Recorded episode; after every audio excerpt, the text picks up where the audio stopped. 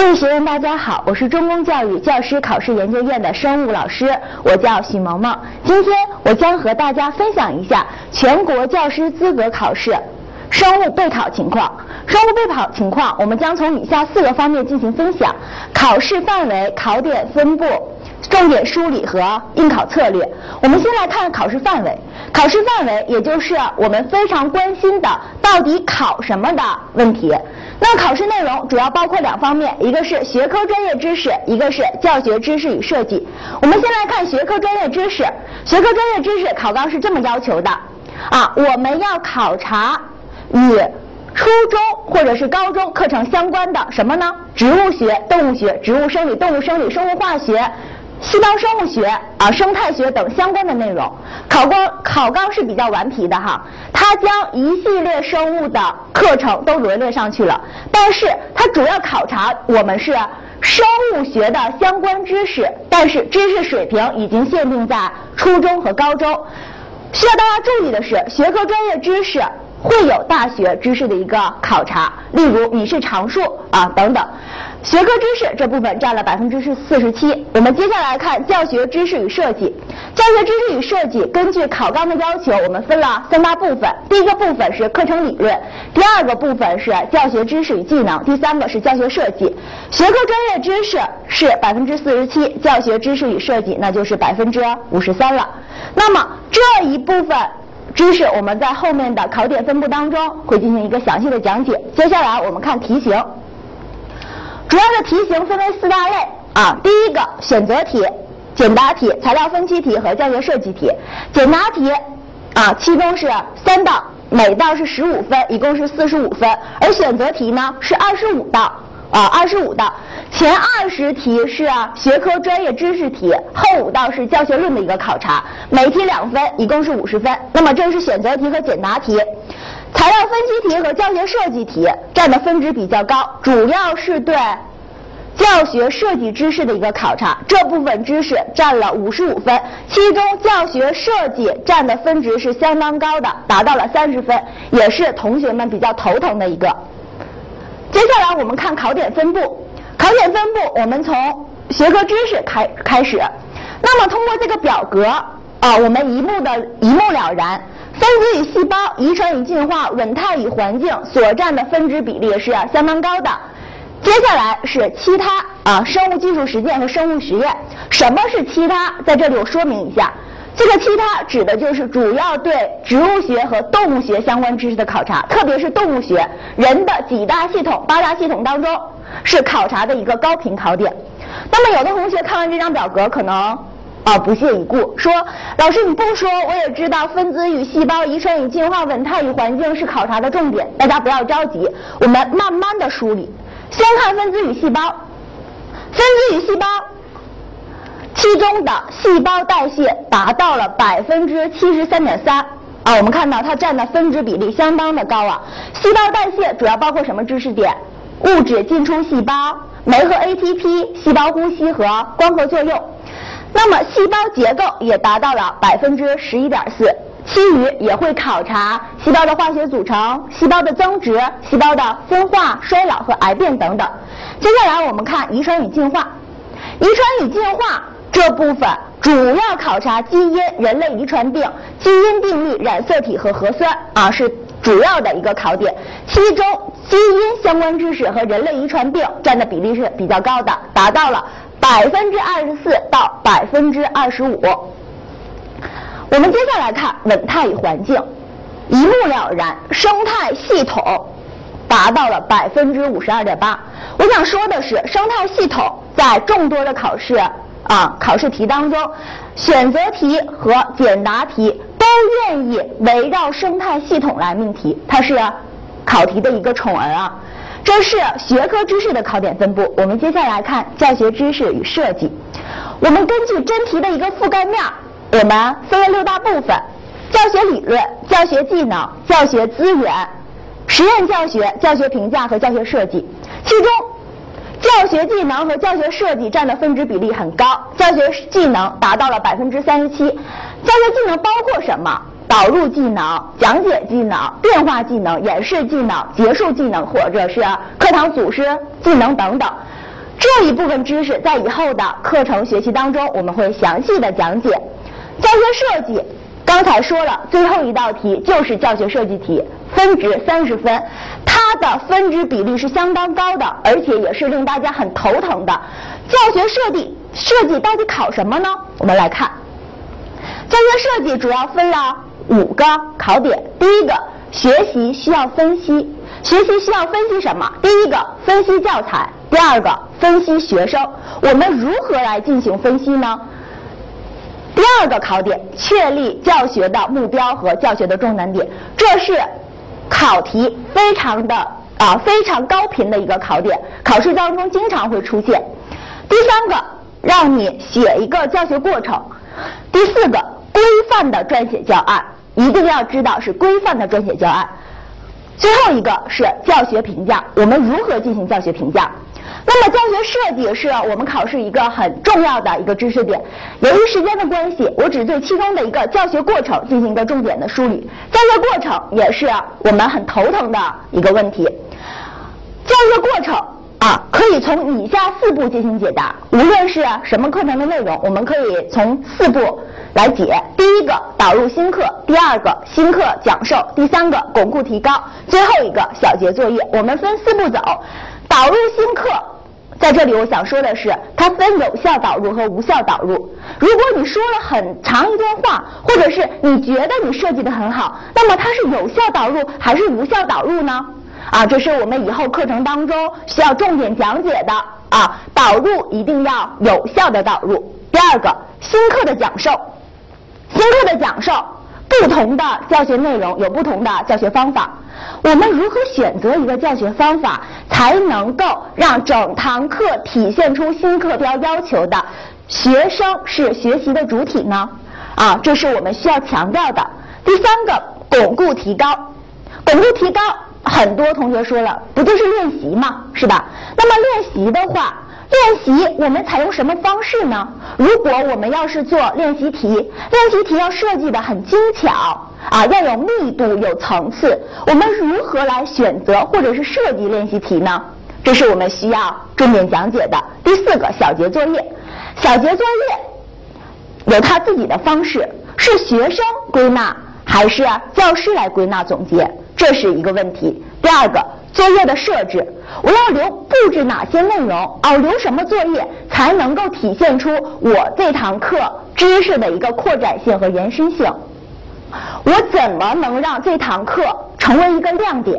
啊，这都是以后我们所要详细讲解的内容。那么在这里就告诉大家，教学过程分着四步走。这是对教学过程的一个重点梳理。接下来我们看学科的一个重点梳理。刚才我们讲到分子与细胞当中哪一节课是啊啊哪一部分是比较重要的呢？细胞代谢，它的分值占到了分子与细胞这部分知识的百分之七十三点三。我们就来看细胞代谢。细胞代谢主要分啊物质进入细胞、酶和 ATP、细胞呼吸和光合作用这四个考点。我想说的是酶。酶在近年的啊近几年的考题当中都出现了，说明酶是我们所掌握的一个重点内容。酶要求我们掌握什么？酶的本质和作用、酶的特性以及影响酶活性的因素。我们先来看一道题，这道题啊是一个初中教师教师资格考试的一道真题。关于酶的描述，正确的是，我们先不看啊 A B C D。的答案是哪个？我们先逐一的进行分析。我们先看 A，酶具有催化作用，并都能与双缩尿试剂反应成紫色。其实 A 选项考察的是什么呀？它考察的是酶的本质。酶的本质是什么呢？如果对于知识点比较好的啊，马上会答出啊，酶大多数都是蛋白质，少数是 RNA。但是对于一些考点或知识点混淆不清的呢？我们就有记忆的一个方法。当我们对面啊走来一个很漂亮、皮肤特别白皙的美女，我们会由衷说一句啊，她长得好白啊，是吧？那么酶的本质，我们也可以用“好白啊”啊这句话来记忆。好就是指好多啊，大多数；白就是蛋白质，R 就指 RNA，也就是酶的本质。大多数是蛋白质，少数是 RNA。而我们通过这个口诀，就将酶的本质记忆下来了。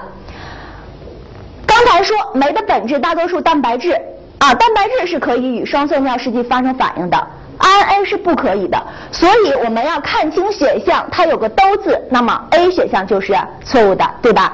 我们来看 B 选项，酶适宜在最适温度下长期保存，以保持最高活性。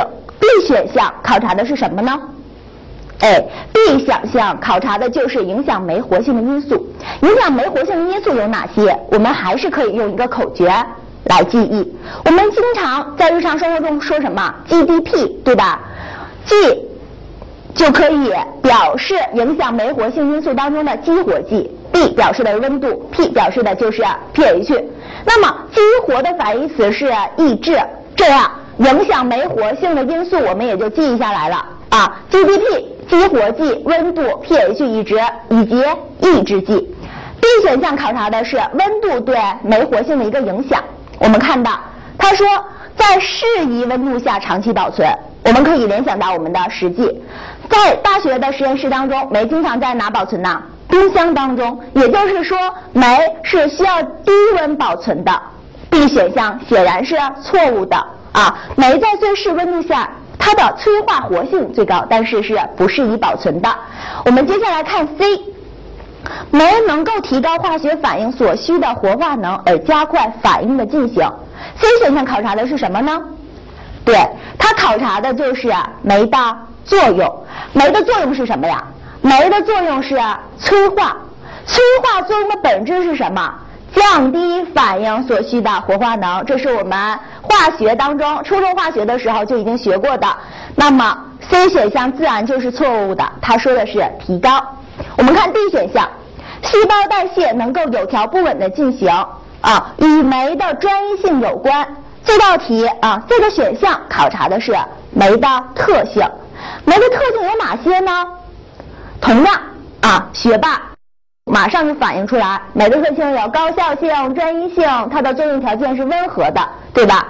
那么如果我们记忆不清，我们同样有一句口诀啊，很多女生的一个择偶标准就是希望这个男生长得很高，对我很温柔，而且很专一，对吧？那么同样可以运用在酶的特性，高指的就是高效性，对我温柔就指酶作用的一个温和性，那么对我是专一的。也就体现了酶的特性当中的专一性。什么是酶的专一性啊？它只是对一种或者是一类化学反应起作用，起催化作用，这也就保证了细胞代谢的一个有序进行。所以这道题应该选择什么？选择第四个。我们来看这道题，它考察的酶的知识点特别的全全面，从酶的本质到影响酶活性的因素、酶的作用和酶的特性都有所涉及了。有的同学说了啊，老师这道题我会，这个是没一个基本的一个知识点，那我都懂。那么考试是不是只考这样的题呢？我们也不要太天真。我们来看下一题，酶的化学修饰调节的主要方式，A、B、C、D 四个选项。我们一看到这道题，脑袋想到了啊，这不是高中的知识，这是什么呀？这是大学的一个知识题。酶的化学修饰调节其实是酶的结构调节当中的一种啊。酶的结构调节主要两种，一个就是化学修饰调节，另一个呢是结构调节。我们不会这道题，我们先可以进行分类，也就是利用选择题当中的一个解题方法——对比分析法。我们可以看到 A、B、C 三个选项是一类，B 是一类。按照规律，一般 D 选项就是错误的。啊，D 选项，他说酶蛋白的合成与降解其实是酶的数量调节，也是大学需要学习的一个知识点。A、B、C 选择哪个？这就是需要我们知识储备了。酶的化学修饰调节的主要方式以及重要的方式是磷酸化与去磷去磷酸化。这道题。就是对大学知识酶结构调节的一个相关考察。那么在这里，它出现了酶的化学修饰调节，以后会不会出现酶的别构调节？会不会出现酶的数量调节呢？我们都说不清楚。但是这部分知识在我们讲义当中会进行一个详细的讲解。那么我们再回到选择题的一个解题方法，刚才运用的是对比分析法，我们可以很快的排除一个答案。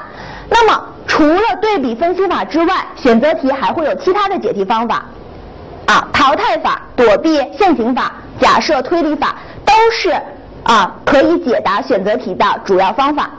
通过这几种方法，我们可以对很纠结的选择题说拜拜。那么这部分。方法技巧，我们会在以课以后的课程当中进行一个详细的讲解，看这几种方法是如何运用在不同的选择题当中的。这是啊对重点内容的一个梳理。那么我们知道考点分布了，知道考试重点了，我们如何进行备考呢？曾经有一个人说过，对于一只盲目的船来说，所有方向的风都是逆风。这对我们做事或者是考试都是一样的。我们考试就要有一套的啊一系列的复习方案，我们要有目的性、有针对性、有方向性。我们的目标是特别明确的，我们的目标是什么呀？就是中华人民共和国教师资格证书。如果我们要想取得这个证书，我们如何进行备考呢？给大家分了四步，第一步通览全篇，什么意思呢？也就是说，我们要先知道考什么啊，将重点的或者是全面的内容进行一个梳理，做到考点在心中。第二个，梳理考点，巧妙的记忆，将啊我们知道要考的内容进行一个一一的梳理，梳理考点之后，对于一些很复杂的。啊，比较难记的知识点，我们会有一系列的方法进行记忆。刚才说到的没相关的知识，那只是我们记忆技巧的一部分。啊，在以后的课程当中，这部分技巧会充分的体现。我们利用巧妙的记忆来将生物学很复杂、很难的知识点来记住。第三个，巩固提高，查漏补缺，重点突破。到第三阶段。我们就会出大量的与真题相似度非常高的模拟题啊，进行演练，来进行一个巩固提高，看看自己哪方面还有缺陷。什么是重点突破呢？啊，会告诉大家一些解题技巧。除了选择题的解题技巧，我们还有简答题和计算题的解题技巧。通过这些解题技巧的运用，将生物学当中的重点和难点进行突破。第四个，临考冲刺，考前进行押题，最后奋力的一搏。以上就是我对生物备考的一个分享。那在分享的最后，我也有一句话想和大家分享，就是今天的态度决定明天的成功。希望我们共同努力，来一次说考就考过的考试。谢谢大家。